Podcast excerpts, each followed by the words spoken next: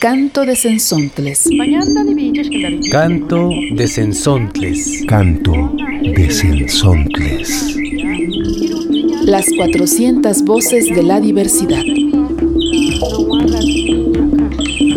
Voces de las y los comunicadores comunitarios indígenas y afrodescendientes. Setzontli intosca, tlen Yakoho siento que era ña, que ya hai, que ya nini ya tampo.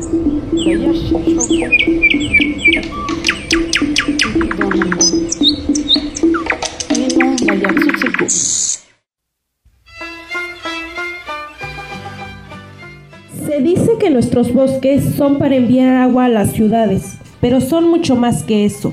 Para nosotros son nuestra casa, el lugar donde nacimos. Queremos cuidarlos como cuidamos nuestro hogar. Trabajamos juntos para mantener los bosques vivos, los bosques saludables, los bosques hermosos.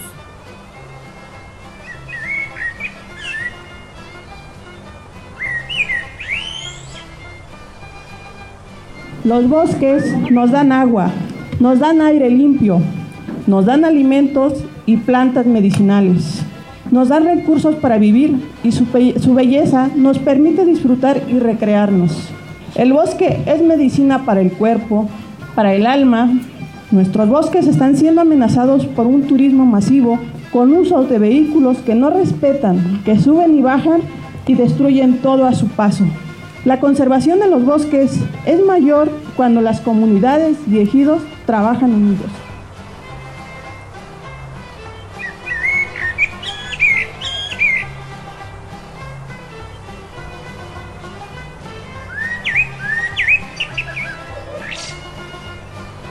El bosque es vida. El bosque es una herencia de nuestros abuelos, padres y hacia nuestros hijos.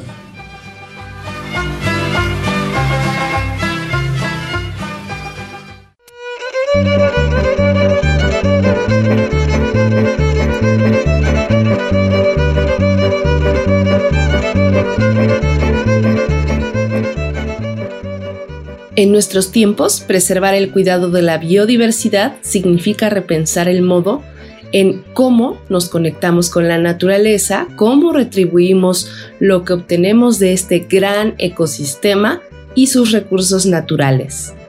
Yo soy Francia Gutiérrez Hermosillo de la organización Red de Comunicadores y Comunicadoras Boca de Polen y quiero invitarte a escuchar este programa de Canto de Sensontles en el que vamos a conocer el manejo forestal comunitario y el cuidado de los bosques de Amanalco, Estado de México, en el que existen cinco culturas ancestrales y en la que conviven cuatro de ellas.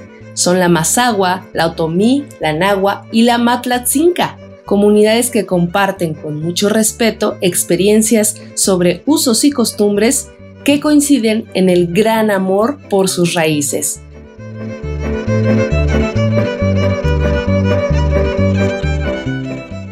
Saludo a Geraldina Lázaro, también de la organización Boca de Polen, quien me acompañará en la conducción de este canto. Muchas gracias, Francia. Vamos a comenzar este recorrido sonoro haciendo una pequeña radiografía de lo que es Amanalco, Estado de México. Y me gustaría comentarles que eh, de acuerdo a documentación del Consejo Civil Mexicano para la Silvicultura Sostenible, nos dice que esta cuenca Amanalco, Valle de Bravo, provee el 40% del agua del sistema Cutzamala, este mismo que brinda más de la quinta parte del agua consumida en la Ciudad de México. También eh, mencionar que en esta región habitan 53 ejidos y comunidades rurales de alta marginación. Los recursos naturales que alberga principalmente esta cuenca ronda en las más de 35 mil hectáreas compuestas por bosque o yamel, pino, pino encino, entre algunas otras especies. Además existen 18 mil hectáreas agrícolas, más de 5 mil hectáreas de pastizales y cerca de 2 mil superficies de agua. En estos últimos meses se han reunido constantemente entre ejidos y comunidades para ver los problemas que se tienen en común y ha destacado el tema de los bosques y el turismo. Así vamos a dar paso a la voz del señor Artemio de la Luz Lara, él es ejidatario de San Lucas, Amanalco.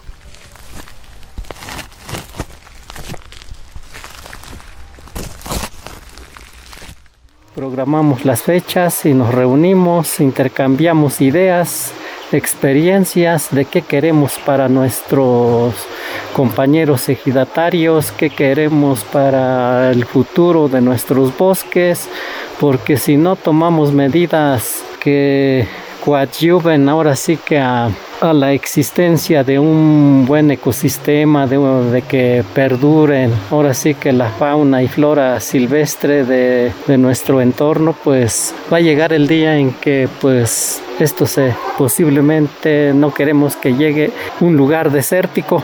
Y nosotros pues tenemos todos los elementos, todos los recursos como son los bosques, como son ahora sí que este, los manantiales, arroyos, ríos, una gran variedad de, aves endémicas o de insectos, reptiles también que, que, son propios de cada, de cada lugar, de cada ejido y que hacemos lo que más podemos para su conservación. Algunos pues realizamos diferentes actividades del, bosque como es el chaponeo, brechas cortafuegos para que no se para que no haya conatos o incendios que destruyan y consuma ahora sí que la ahora sí que los bosques. Hacemos también ahora sí, y tenemos ahora sí que cada ejido tenemos ahora sí que brigadas de combates de incendio que pagamos nosotros mismos los que somos los ejidatarios y esto lo hacemos también para que el, vital líquido que es el agua pues no nos falte aquí y el excedente pues ahora sí que va a caer o va a dar a la presa de Valle de Bravo. Esta agua que está de ahí pues es bombeada para el plan del sistema Cutzamala, se, se envía para algunos municipios de la Ciudad de México, algunos otros municipios de, del estado de, de México Beatriz Pedraza Marcos, comisariada ejidal de San Jerónimo Amanalco, forma parte de la Junta de Pueblos Originarios Coordinados para el Bosque y el Turismo, iniciativa recientemente presentada y que está integrada por 11 ejidos y un comunal unidos y comprometidos por el turismo sustentable. Este es parte de su testimonio.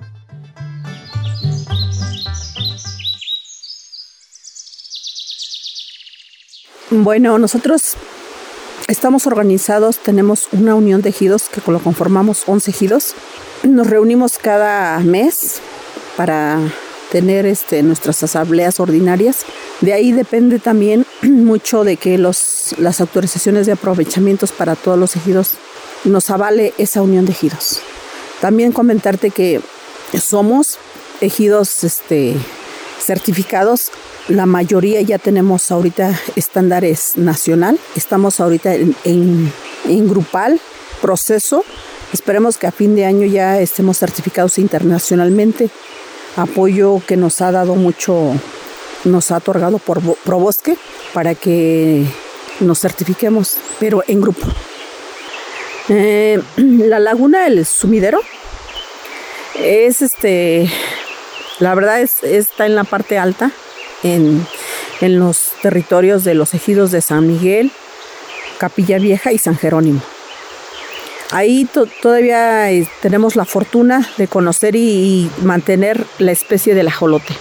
Los acosiles, las ranas, el, charal gris, que más que nada el ajolote está en peligro de extinción. Es por eso que nos hemos unificado tres ejidos, que ahí es Capilla, San Jerónimo y San Miguel, para trabajar por el bien común de ese proyecto. ¿Por qué?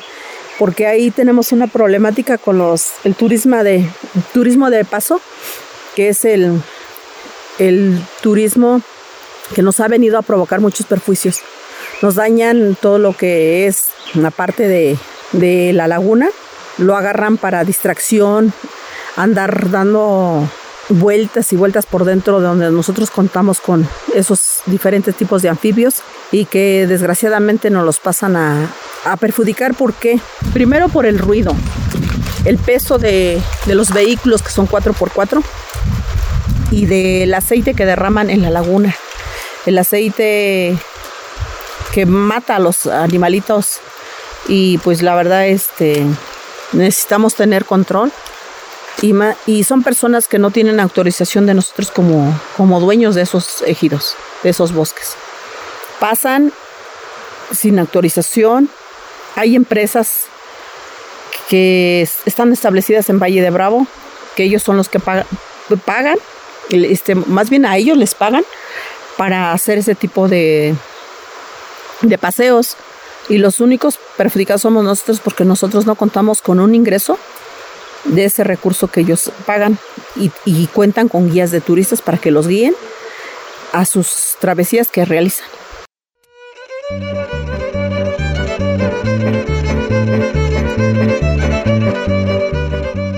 Vamos a retomar un poco la voz del señor Artemio de la Luz Lara. Él es ejidatario de San Lucas Amanalco y nos va a ayudar a hacer un breve recorrido por los inicios de cómo la comunidad que él habita y donde nació y creció eh, comenzó a preocuparse por el cuidado de sus bosques y también a ocuparse de este manejo sustentable de los recursos. Bueno, yo soy ejidatario desde hace aproximadamente 45 años. Antes, pues en ese entonces, cuando yo inicié a sumarme aquí con mis compañeros, pues no hacíamos, no hacíamos ninguna actividad de cuidado del medio, de nuestros bosques. Había un incendio, no, nos no nos organizábamos para sofocarlas, no realizábamos trabajos de reforestación, de chaponeo, de, de ninguna índole. Entonces, esto nos ha costado bastante. Iniciamos a lo mejor 3, 5, máximo 10 compañeros de mi núcleo agrario en intentar concientizar a, mis a concientizarnos junto con mis compañeros para que cuando alguna instancia de gobierno en aquel entonces pues nos empezaron a enviar algunos arbolitos para plantarlos. Recuerdo que nos, nos, nos daban un pequeño estímulo de 50 centavos por plantar un arbolito pero desafortunadamente nos dijeron plántenlo pero nunca nos enviaron a un asesor técnico para que nos dijeran esto se hace así, así, así, así, de esta manera y, y muchas veces por, dice, si planto 100 árboles, dice, pues ya me gané mis 50 pesos en ese entonces, o a lo mejor eran menos, pero lo hacíamos a la deriva, a la, a y se va, y la mayoría de esos árboles no pegaban. Hoy en día, pues cambiamos ya nuestra estrategia, ya los técnicos, pues tenemos ahora sí que un técnico forestal que nos, ha venido asesorando desde hace más de 20, casi 30 años. Y hemos ido adquiriendo una cultura ambientalista de tal forma que ahora realizamos actividades que contribuyen para tener un buen manejo de nuestros bosques. Hay todavía varios, algunos o varios de mis compañeros que tienen una resistencia de que casi, casi, no lo dicen, pero lo siento así, que yo por qué lo tengo que hacer. Ahora sí que dice el bosque nunca se acaba, no se agota. Siento que no se agota, pero si no tenemos, no tomamos las medidas de reforestar, de estar al pendiente de las plagas también, pues ahora sí que si, descuidamos eso, se va el, acrecentamiento de la deforestación, pues va a ir en aumento.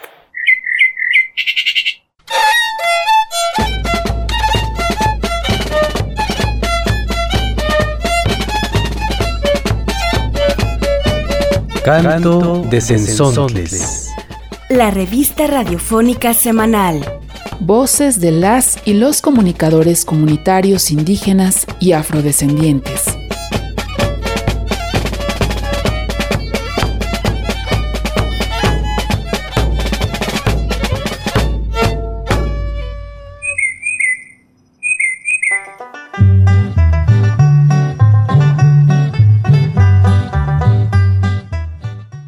Seguimos en este canto de Sensontles dedicado al tema del manejo comunitario sustentable de los bosques, en el que destacamos algunas de las comunidades y ejidos que conforman el municipio de Amanalco, Estado de México.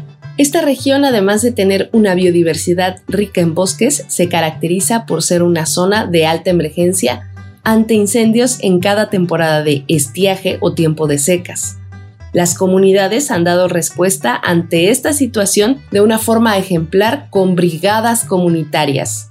Al respecto, mi compañera Geraldina Lázaro entrevistó a Beatriz Hilario Cruz, originaria de San Lucas Amanalco. Vamos con la cápsula.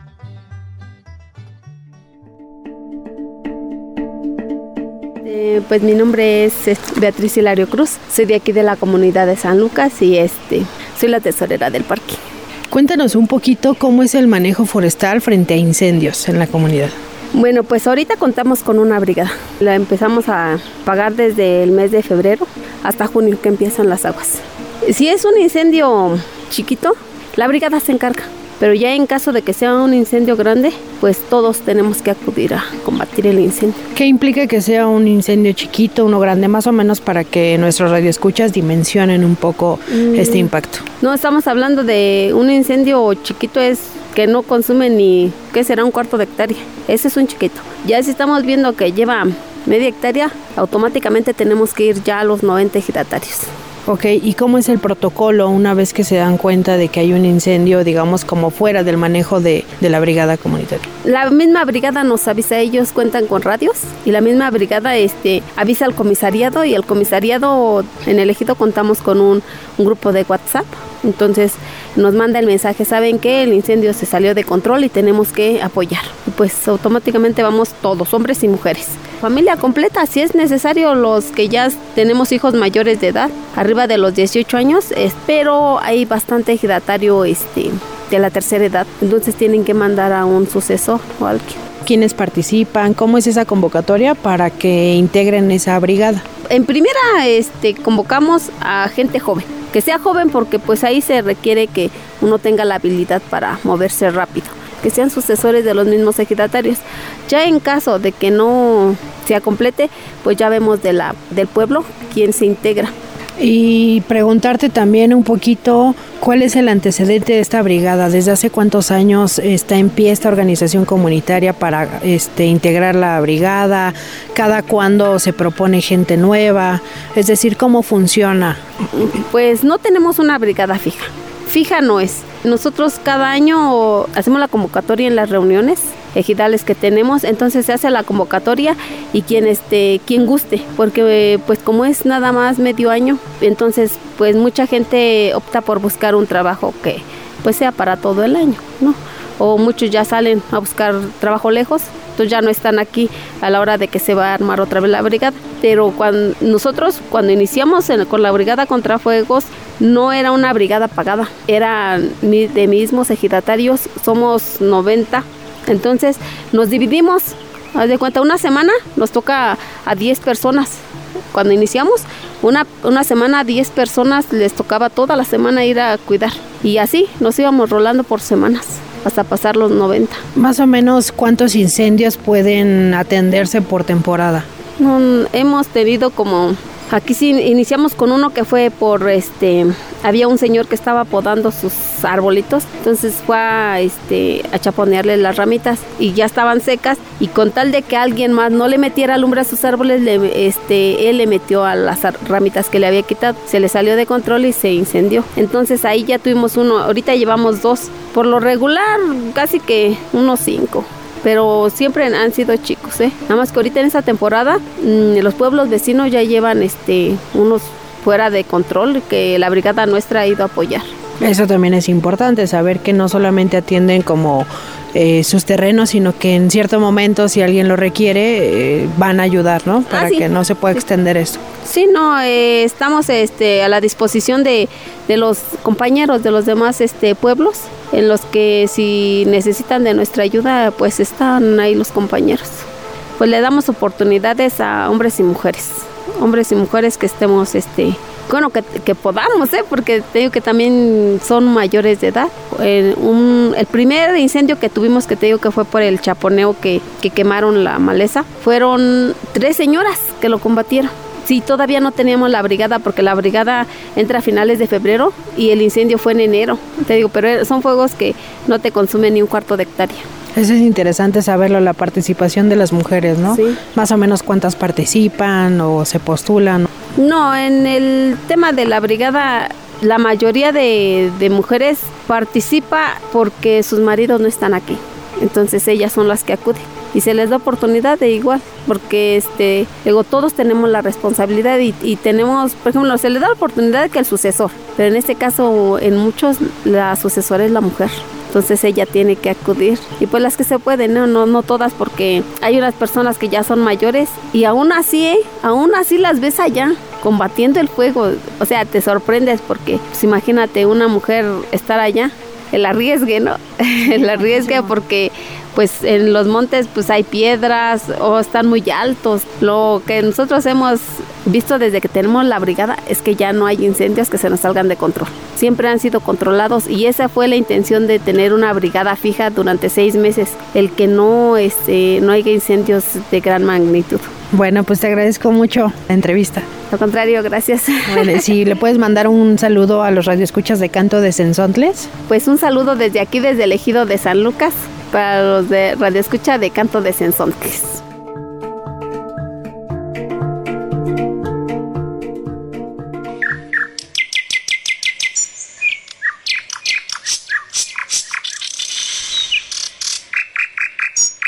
Canto de Sensontles.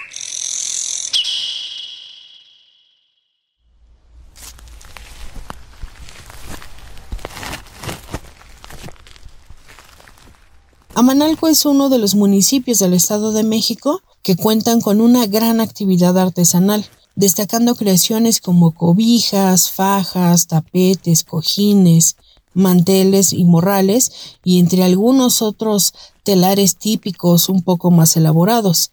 Varios de estos materiales que utilizan provienen de estos mismos bosques. Así nos lo cuenta la querida Cecilia Martínez González. Ella es artesana y originaria de San Antonio de la Laguna.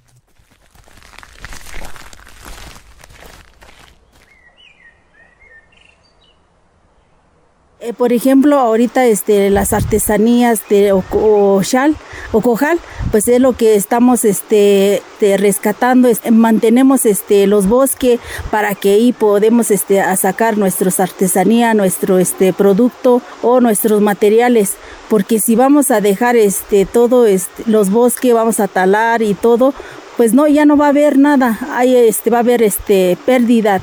Eh, ahorita pues este, yo trato de hacer este mi, mi abono este orgánico este para que ya no este voy a dañar todo este la tierra el medio ambiente por los este los químicos que le echa todos los venenos que le echan está fumigando este la milpa. Eso ya no lo uso llevo cinco años que este yo estoy preparando este sola este mi abono. Yo hablo este en agua desde em, niña, pues este me enseñó a mi mamá todo, me hablaba cuando yo ya entré en la escuela, pues ahí aprendí un poco este de español.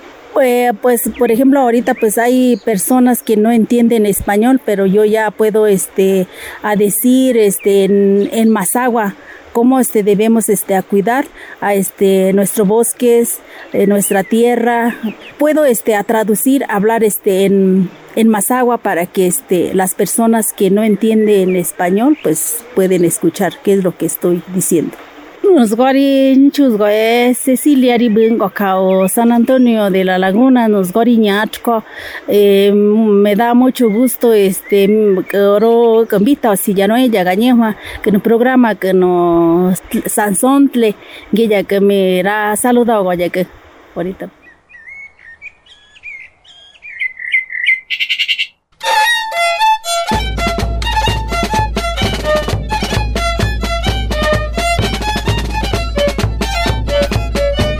Canto de Sensontles.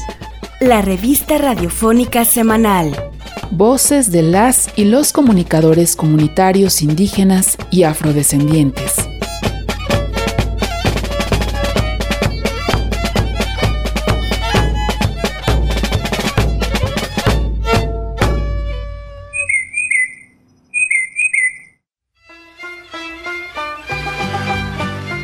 Los compromisos y retos que tiene de frente la Junta de Pueblos Originarios Coordinados para el bosque y el turismo Pocpotú tienen que ver, entre otras realidades, con la búsqueda de un turismo equilibrado para la conservación de sus ecosistemas y la preservación del bosque. De esta manera, Beatriz Pedraza Marcos, comisariada ejidal de San Jerónimo Amanalco, nos regala la siguiente reflexión. Ahorita nosotros en la reforestación estamos metiendo hasta niños, niños que nos ayuden a plantar un árbol. ¿Por qué? Queremos que ellos vayan creando esa conciencia de esa educación, que desde pequeños vayan viendo que debemos de cuidar y proteger nuestros bosques. ¿Por qué? Porque estos bosques es vida, no nomás para nosotros los que vivimos en este municipio, sino para todo el mundo. Somos, somos los pulmones de este planeta y tenemos que seguirlos conservando.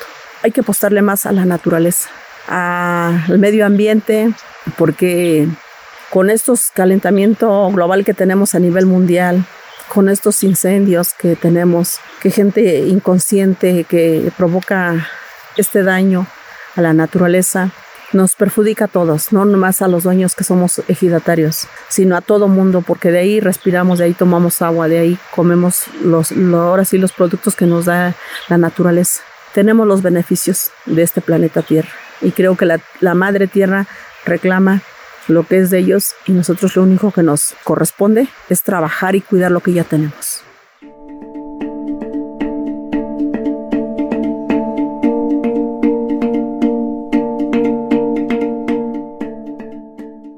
Agradecemos mucho al auditorio de Canto de Sensontles haber puesto su oído, tiempo y corazón para escuchar esta historia. Si te interesa conocer más acerca de Pokbotú, visita la página de Facebook para mayores detalles. Pueblos originarios coordinados para el bosque y el turismo. En la música escuchamos piezas más aguas de El Chote y La Botella. Soy Francia Gutiérrez, Hermosillo, de la red de comunicadoras y comunicadores Boca de Polen. Les invitamos a que nos escuchen en el siguiente canto de Sensontles y a que nos comenten a través de nuestras redes sociales qué hacen en tu comunidad para conservar los bosques. Muchas gracias, querida Francia. Nos escuchamos la próxima.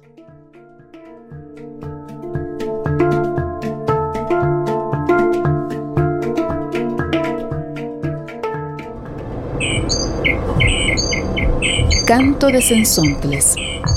Canto de Sensontles. Canto de Sensontles.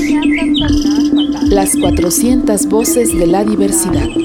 El espacio para compartir las voces de los pueblos en colaboración con las emisoras públicas, comunitarias e indigenistas. Setzontli intosca, sensaichnechtilistle.